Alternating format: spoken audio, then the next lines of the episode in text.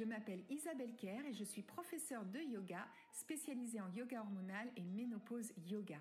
C'est avec un immense plaisir que j'ai créé ce podcast car je sais pour en être passée par là à quel point cette transition de la ménopause peut être déstabilisante pour nombre d'entre nous, que ce soit sur le plan physique, émotionnel ou encore mental. Et pourtant, je reste persuadée que ce chapitre de notre vie peut également s'avérer être une merveilleuse aventure vers la connaissance de soi. Dans ce podcast, je partage avec toi des conseils bien-être adaptés. Conseils délivrés aussi par des invités expertes dans leur domaine, où nous parlerons yoga, santé, nutrition, beauté, mode et bien d'autres choses encore, afin que toi aussi, tu puisses vivre une merveilleuse renaissance. Alors, bonne écoute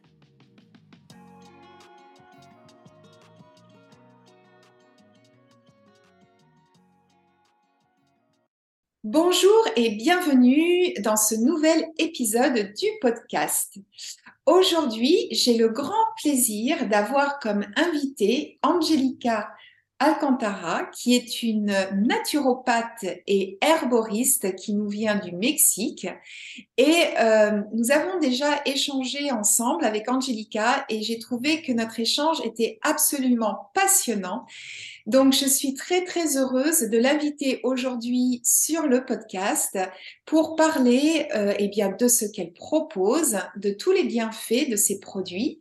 Et tout de suite, je vais laisser la parole à Angelica qui a quand même j'allais oublier le principal, a créé son, sa marque qui s'appelle je ne sais pas si je le dis bien avec l'accent espagnol, qui veut dire guérisseuse. Et ça, j'ai trouvé ça vraiment, rien que le nom, j'ai trouvé ça extrêmement inspirant euh, d'avoir cette approche de la femme euh, qui finalement a toutes les réponses en elle, peut-être toutes les ressources en elle. Donc, euh, je vais laisser tout de suite la parole à Angelica afin qu'elle puisse se présenter. Donc, tout, tout, tout d'abord, un grand merci, Angelica, de donner de ton temps pour ce podcast. Et donc, ma première question sera, peux-tu te présenter? Oui, merci Isabelle, je suis aussi très contente d'être là. Donc euh, voilà, je m'appelle Angelica Alcantara, oui. Euh, et euh, je suis mexicaine. ça fait un an que je suis arrivée en France. j'ai fait des études de médecine au Mexique, donc je suis médecin généraliste dans mon pays. Et je suis venue en France en rêvant et continuer ma carrière de médecin. sauf que c'était pas possible à cause d'un manque d'équivalence. Donc, c'est d'où j'ai décidé d'exercer mon métier autrement. Et euh, j'ai décidé de, démarrer une formation comme naturopathe herboriste, accompagner des femmes au sein de mon cabinet afin qu'elles se réapproprient euh, leur corps et leur santé. Donc ça, ça a toujours été l'objectif de, ma démarche. Et, bon, et ensuite, euh, en accompagnant ces femmes, j'ai réalisé qu'il qui, qui avait aussi d'autres manques et c'est là où Curanderas est né. Euh, Curanderas, comme tu l'as bien dit, ça veut dire les guérissos. Parce que pour moi, c'est les plantes médicinales, car c'est des produits à base des plantes médicinales, sont des guérissos, mais aussi chaque femme en elle. Et là, un guérissos euh, pour elle-même et pour sa communauté.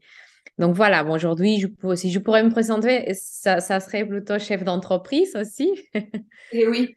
Naturopathe, herboriste et, femme. Et, je suis maman aussi des, des jumelles les filles. Euh, donc, pour lesquelles aussi euh, cette mission des vies est importante, parce que je veux également que mes filles euh, s'épanouissent dans sa condition de femme aussi. C'est une belle continuité finalement, c'est une belle histoire de famille, parce que je crois savoir que ta maman aussi a joué un grand rôle dans qui tu es, ce que tu es aujourd'hui et ce que tu défends. Mais on en parlera certainement un peu plus, un peu plus tard. Et du coup, je voulais savoir pourquoi tu as créé ta marque? Parce que finalement, euh, déjà, tu es naturopathe, tu accueilles des femmes dans ton cabinet. Euh, est-ce que c'était une suite logique à ta formation euh, d'herboriste, finalement, de créer cette marque où tu proposes plusieurs produits, donc tisane et élixir? Élixir. Oui, oui, je, pense que c'était la continuité. En fait, c'est né vraiment d'un besoin, d'un besoin que j'aurais marqué j'accueillais les femmes dans le cabinet et bon, souvent, je voyais déjà qu'il y avait le coût de la consultation, ensuite le coût de parfois des produits naturels pour accompagner. et je ne trouvais pas vraiment des produits naturels spécifiques pour la femme. C'est-à-dire qu'ils nous mettaient soit en règle douloureuse, soit en ménopause. Mais euh, il y a beaucoup de subtilité entre ces deux périodes-là qui se passent et que je ne retrouvais pas dans les marchés en soi, même dans, le marché naturel hein, des compléments alimentaires, la phyto. Euh, il y avait aussi euh, des préparations d'herboristes, mais qui n'étaient pas spécifiques à la femme, ni à tout ce qui la concerne. Donc, c'est de là où je me suis dit, c'est dommage, j'aimerais bien créer, en fait, j'aimerais bien qu'une femme, quand elle pense à curanderas, elle se dise, euh, ou, pas, non, quand, elle pense par exemple à un problème ou à un mal-être, elle se dit il y a curanderas. Euh, donc, euh, que ça soit vraiment une marque, je voulais une marque qui accompagnait la femme dès ses premières règles jusqu'à la ménopause, en fait. Qu'elle puisse vraiment avoir une référence pour y aller. Parce qu'on mm-hmm. trouve un peu tout, mais, mais, mais, pas vraiment de, des marques qui, qui vont s'engager sur la femme. donc, en fait, bon, c'est de là. Euh, après aussi, il y a cette envie de, reprendre une, galénique, ce qui veut dire galénique, c'est une présentation de, des plantes, une transformation des plantes médicinales euh, traditionnelles. Parce qu'aujourd'hui, on voit énormément des gélules euh, dans le marché, même des plantes médicinales. mais je trouvais qu'il y avait un peu un, un manque de facilité des prises déjà.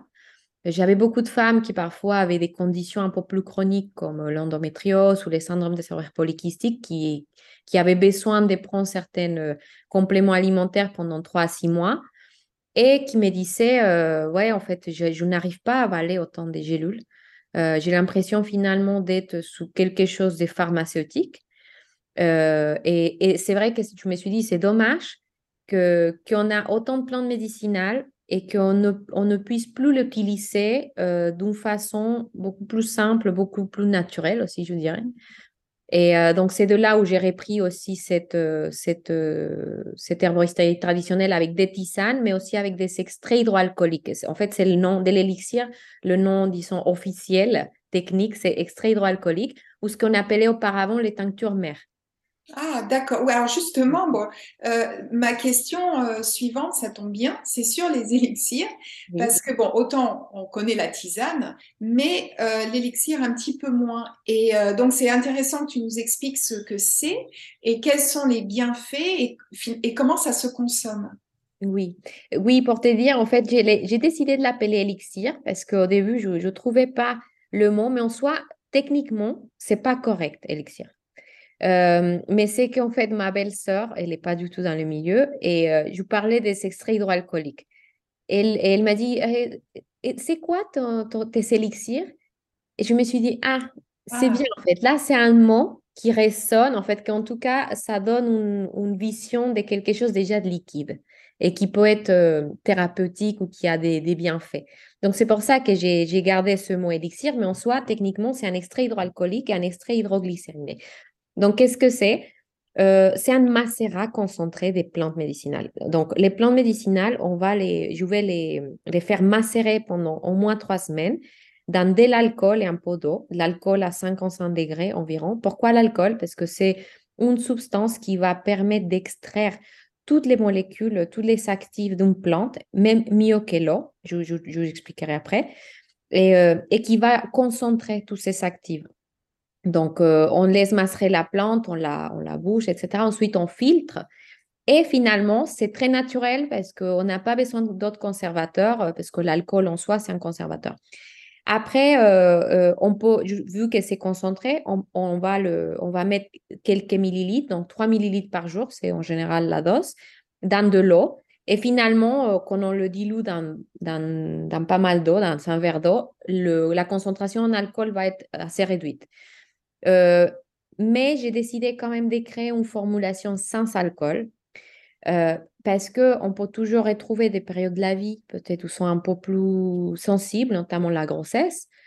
Euh, la grossesse ou même j'ai trouvé des femmes aussi au cabinet qui vraiment ne voulaient pas du tout de l'alcool parce que c'est un peu le, seul problème qui peut poser.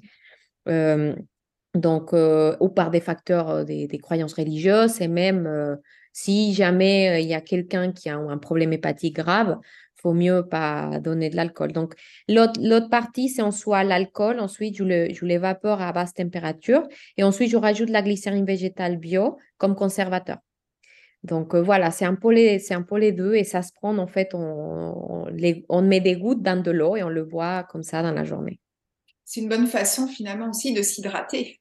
Exactement, exactement. Et après, j'aime bien ce côté, comme tu disais, où on ne prend pas une gélule, donc ça enlève ce côté médicament. Et psychologiquement, on est plus dans prendre soin de soi que de soigner quelque chose. Puisque, euh, voilà, c'est donc tout ce qui peut traverser la vie d'une femme, euh, bien souvent, c'est pas, pas maladif, c'est des cycles normaux de notre vie. Et donc, je trouve que c'est très intéressant de prendre sous cette forme parce que euh, effectivement, ça enlève ce côté médical et mm. ça devient beaucoup plus, euh, on est beaucoup plus dans le, dans s'approprier son propre bien-être. Exactement. Je vois, c'est un petit peu mon, mon leitmotiv de dire toujours, plus on a des connaissances, plus mm. euh, on apprend sur ce qu'est notre corps, sur ce qu'il nous faut, sur ce qui est la tranche de vie qu'on est en train de traverser, que ça soit donc les premiers cycles ou la ménopause, on devient du coup actrice de notre santé et de notre bien-être.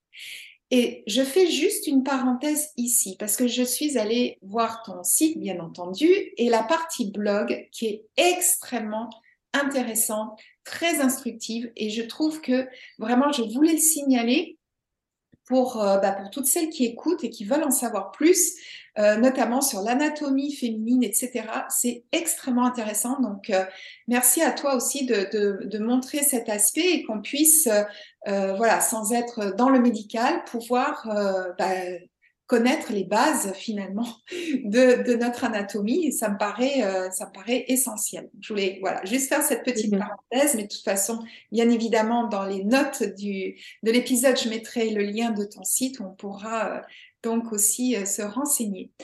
Et alors, donc pour revenir aux élixirs, donc là, merci pour tes explications. C'est maintenant ce que c'est. et alors, et comment on doit les prendre?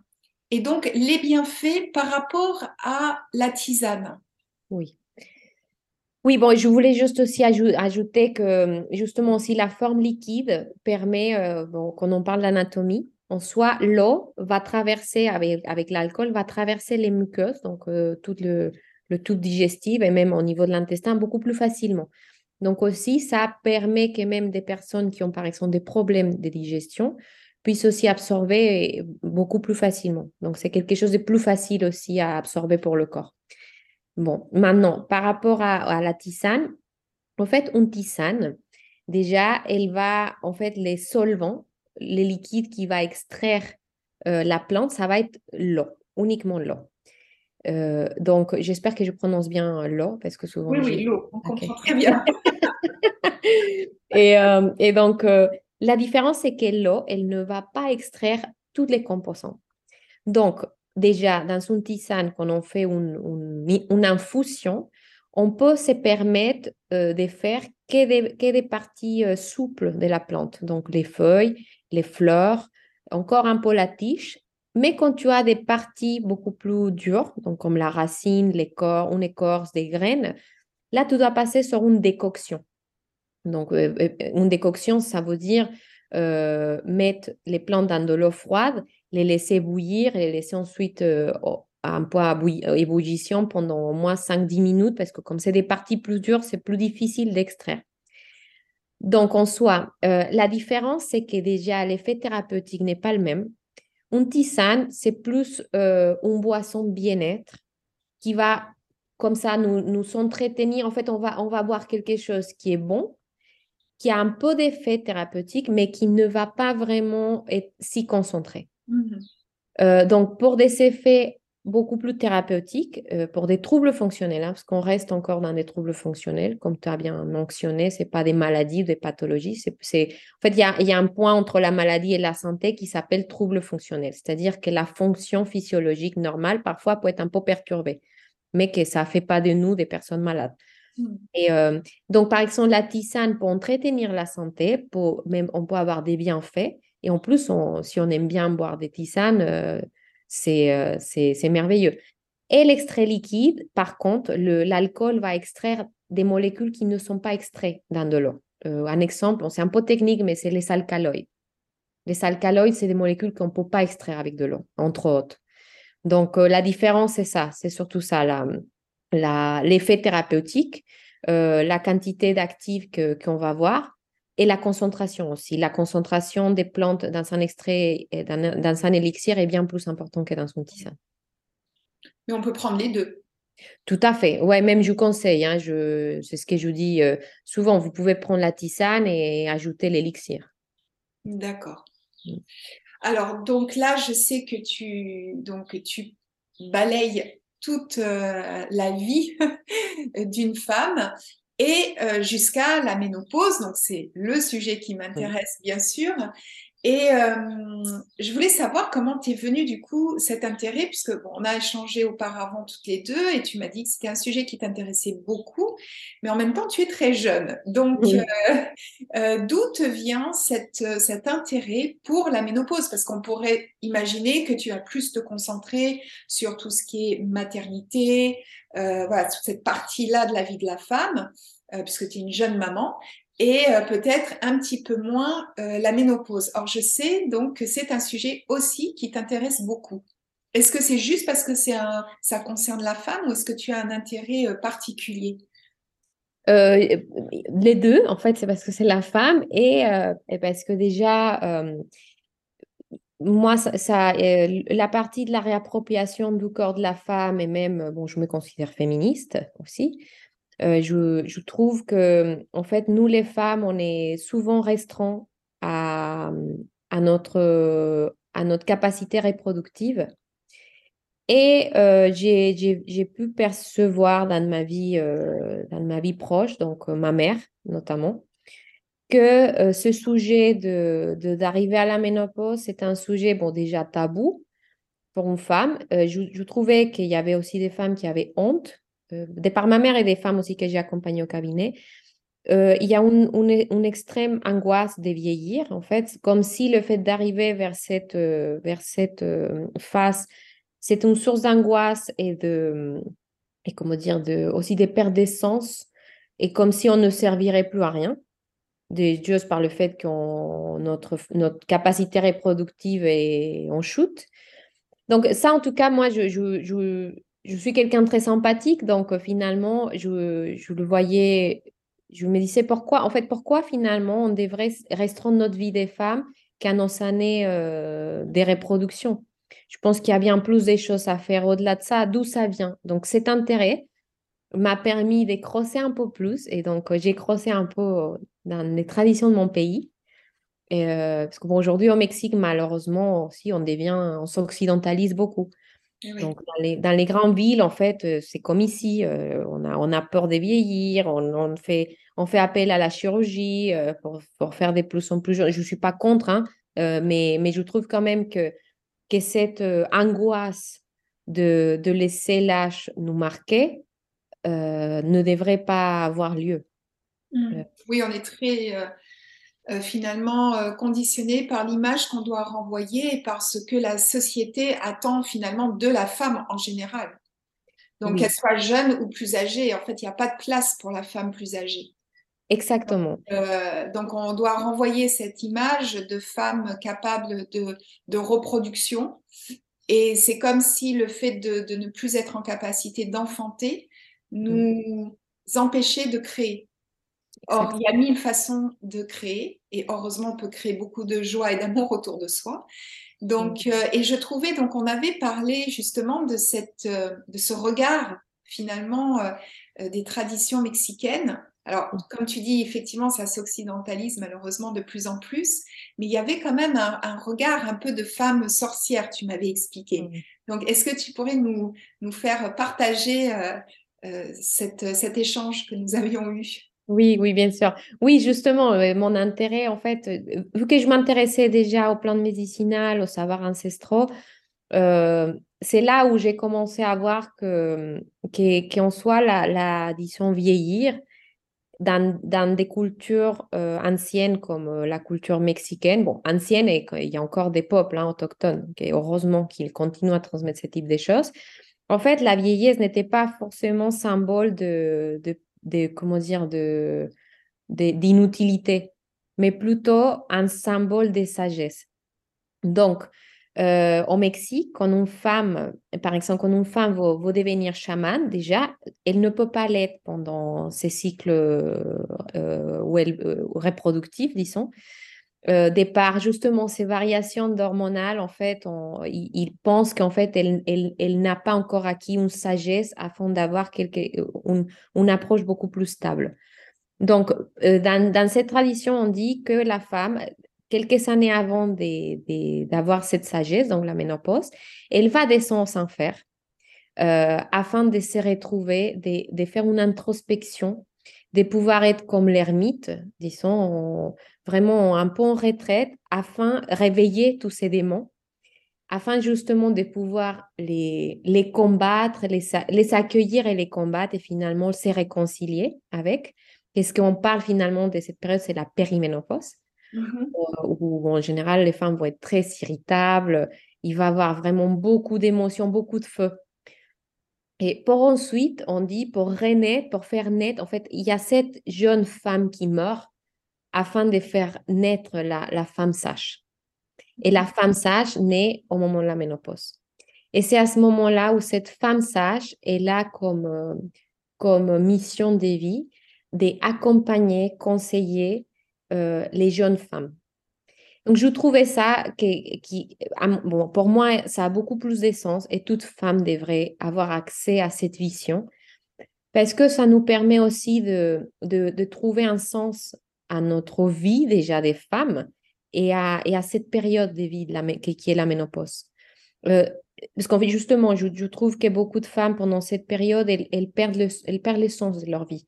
Euh, parce qu'elles n'ont plus d'enfants, elles n'en font plus. Souvent, je vois des, femmes, ma propre mère, quand elle, a, quand est entrée sur dans cette période-là, elle attendait une chose, c'était que je faisais des enfants pour, euh, pour devenir grand-mère, par exemple. Et, je, et, je, lui disais, maman, mais c'est dommage, tu as encore, euh, encore de la vie, tu vas pas passer ta vie juste à penser à enfanter, même si c'est pas tes enfants directs, même tes petits-enfants.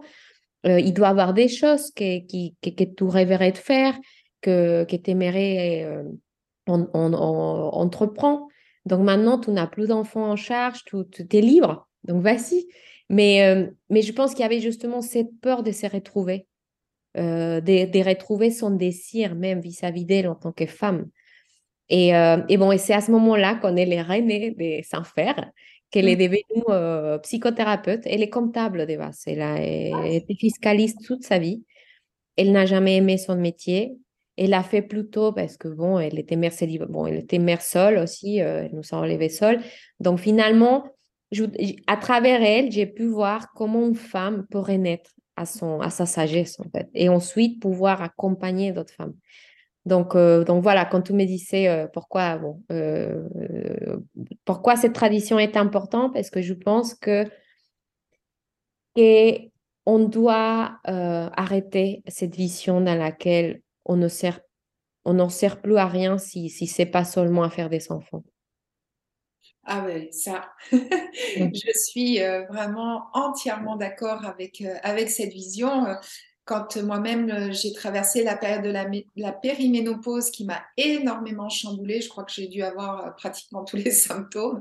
C'est à ce moment-là que j'ai commencé vraiment ce chemin vers moi en fait, qui n'a pas été facile, bien sûr, euh, et, c'est aujourd'hui que je me rends compte de toutes les richesses qu'on a en soi. Et euh, c'est bien pour ça d'ailleurs que j'ai appelé le podcast Ménopause et Renaissance, parce que vraiment, moi, je l'ai tout à fait vécu personnellement comme une renaissance. C'est à ce moment-là que je suis devenue professeure de yoga. C'est à ce moment-là que j'ai entrepris vraiment un changement de vie. Et euh, donc, je trouve ça passionnant. Et ce regard que tu as eu, toi, en tant que jeune femme, à travers ta maman, en plus, c'est vraiment euh, touchant parce que tu as pu regarder en même temps euh, de manière distancielle et avec tout l'amour et l'admiration qu'on sent que tu as pour ta maman. Donc, je trouve que c'est une très, très belle histoire. Et justement, au Japon aussi, les femmes qui sont, euh, ou, même les Chinois, enfin les pays asiatiques en tout cas, les femmes qui traversent euh, euh, cette période et qui deviennent ménopausées, à partir de ce moment-là, elles sont extrêmement respectées. Leur compagnie est recherchée pour la transmission et on appelle la post-ménopause justement le second printemps.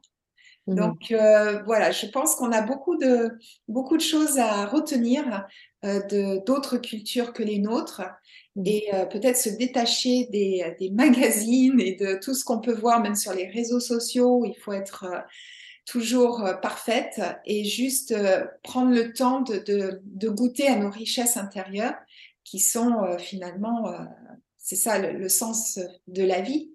Et alors, ça va venir à ma prochaine question.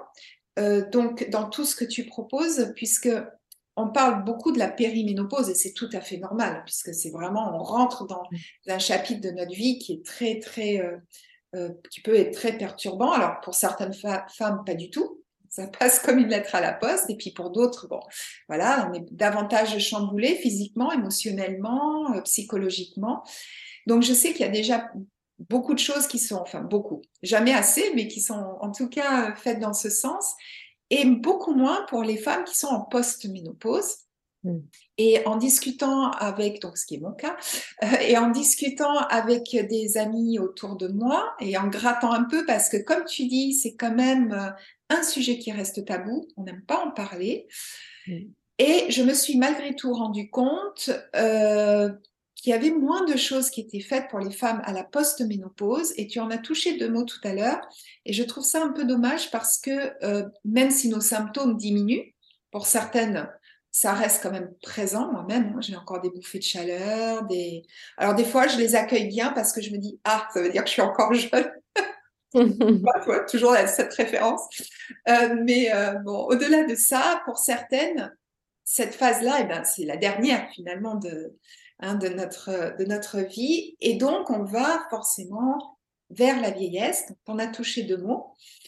Et, euh, et, ça peut être quelque chose qui psychologiquement est très difficile à vivre. Mm.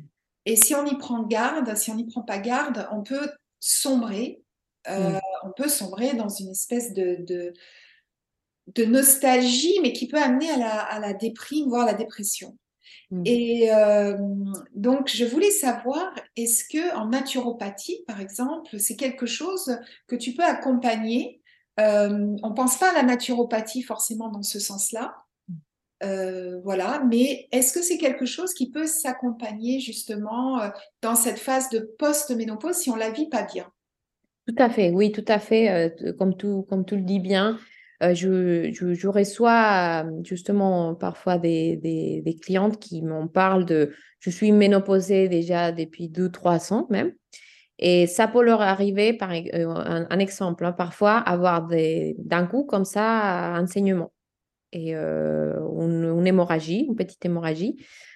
Et, et, en soi, ce qui veut dire, et, c'est pour ça que je viens à ça, en fait, on parle de, à, la, à la ménopause qui a déjà une chute d'estrogène cette hormone qui nous fait, en fait, en tant que femme, avoir ovulé, bon, avoir des cycles, euh, des règles, etc., mais qui normalement devrait déjà être à un stade euh, beaucoup plus équilibré, ainsi que l'autre hormone de, la deuxième partie, qui est la progestérone. Le problème, c'est qu'actuellement, on vit dans un monde qui est rempli des, des, des qu'on appelle, ou des estrogènes extérieurs, environnementaux aussi, des par le plastique, la pollution, les toxines. Donc, en fait, même si on est, par exemple, dans un, dans un état de ménopause où normalement nos estrogènes doivent être déjà bien bas, on peut avoir soit des, des estrogènes qui nous, qui nous arrivent de, par notre environnement et du coup avoir certains encore symptômes euh, à cause de ces estrogènes.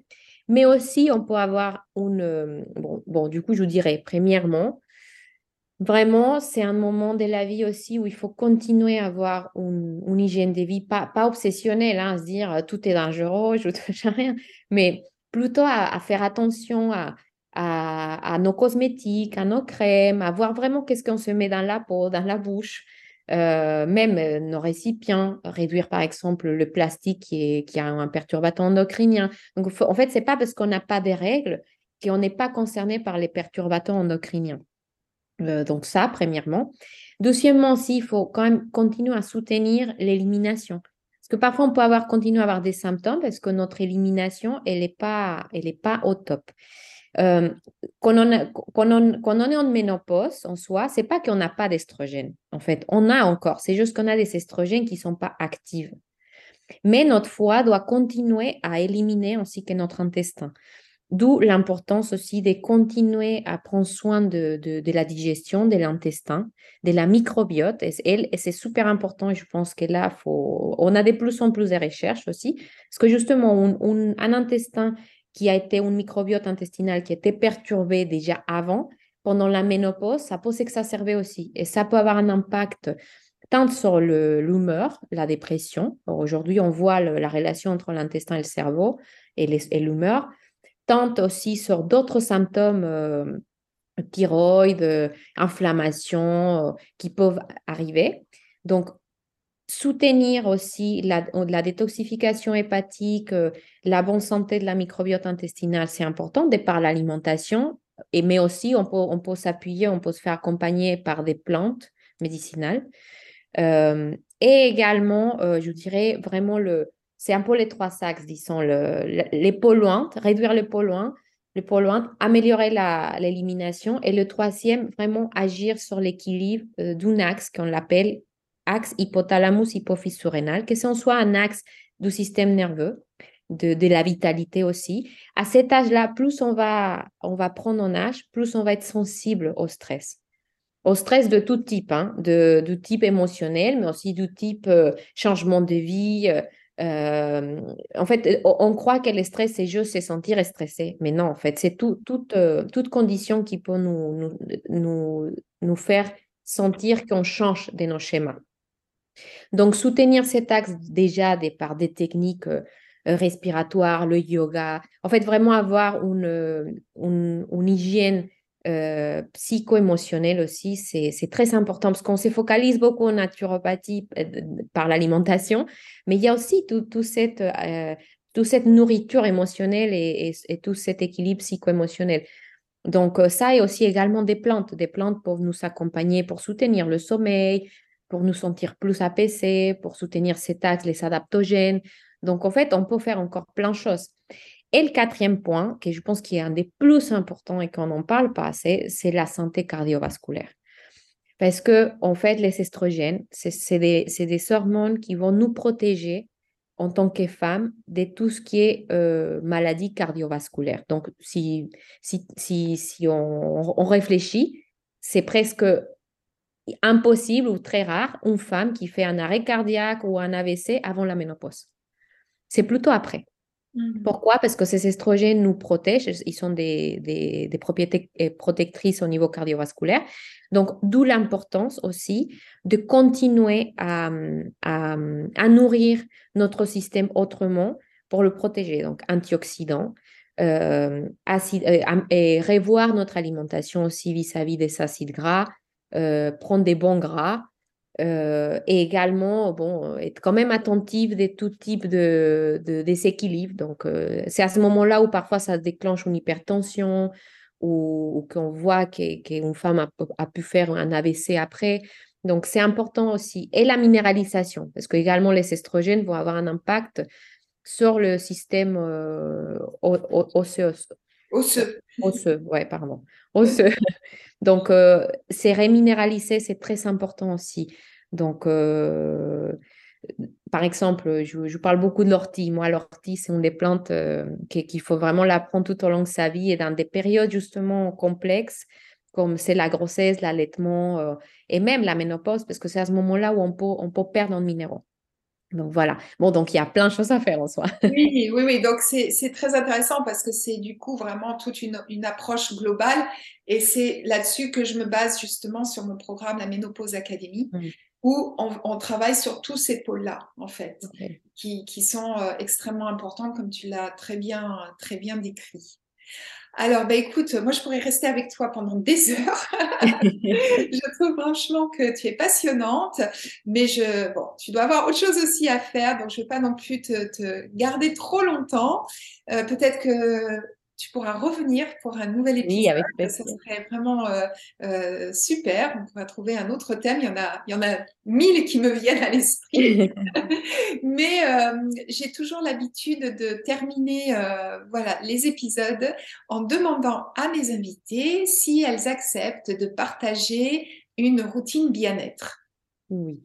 Bon, euh, ma routine bien-être, c'est euh, me lever le matin. Euh, quand, bon, je, je, dois amener mes filles à l'école, donc je me lève quand même bientôt.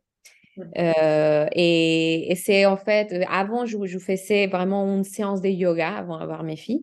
Mais c'est bon, c'est justement ce que je voulais dire aussi. je pense qu'il faut savoir adapter aussi ses routines à son, à son, à son étape de vie. Je sais que j'étais très frustrée justement de ne plus pouvoir faire ma routine le matin de yoga. Mais en fait, quand je, quand je vais à la salle des vins avant de me préparer, je fais quelques étirements euh, assez doux afin de réveiller mon corps, réveiller ma circulation sanguine. Et donc ensuite, je rentre à la douche et je finis ma douche par, par un, une douche froide, chaude, afin de, aussi de, de, me mettre, mon corps en, mode révitalisation. Et euh, bon, en fait, disant que c'est un peu cette routine euh, actuellement que, que je peux prendre. Et bon, et après, je me prends une tisane souvent selon le, l'étape de, mon cycle dans lequel je, suis. J'aime beaucoup, en fait, changer de tisane selon, selon mon cycle menstruel.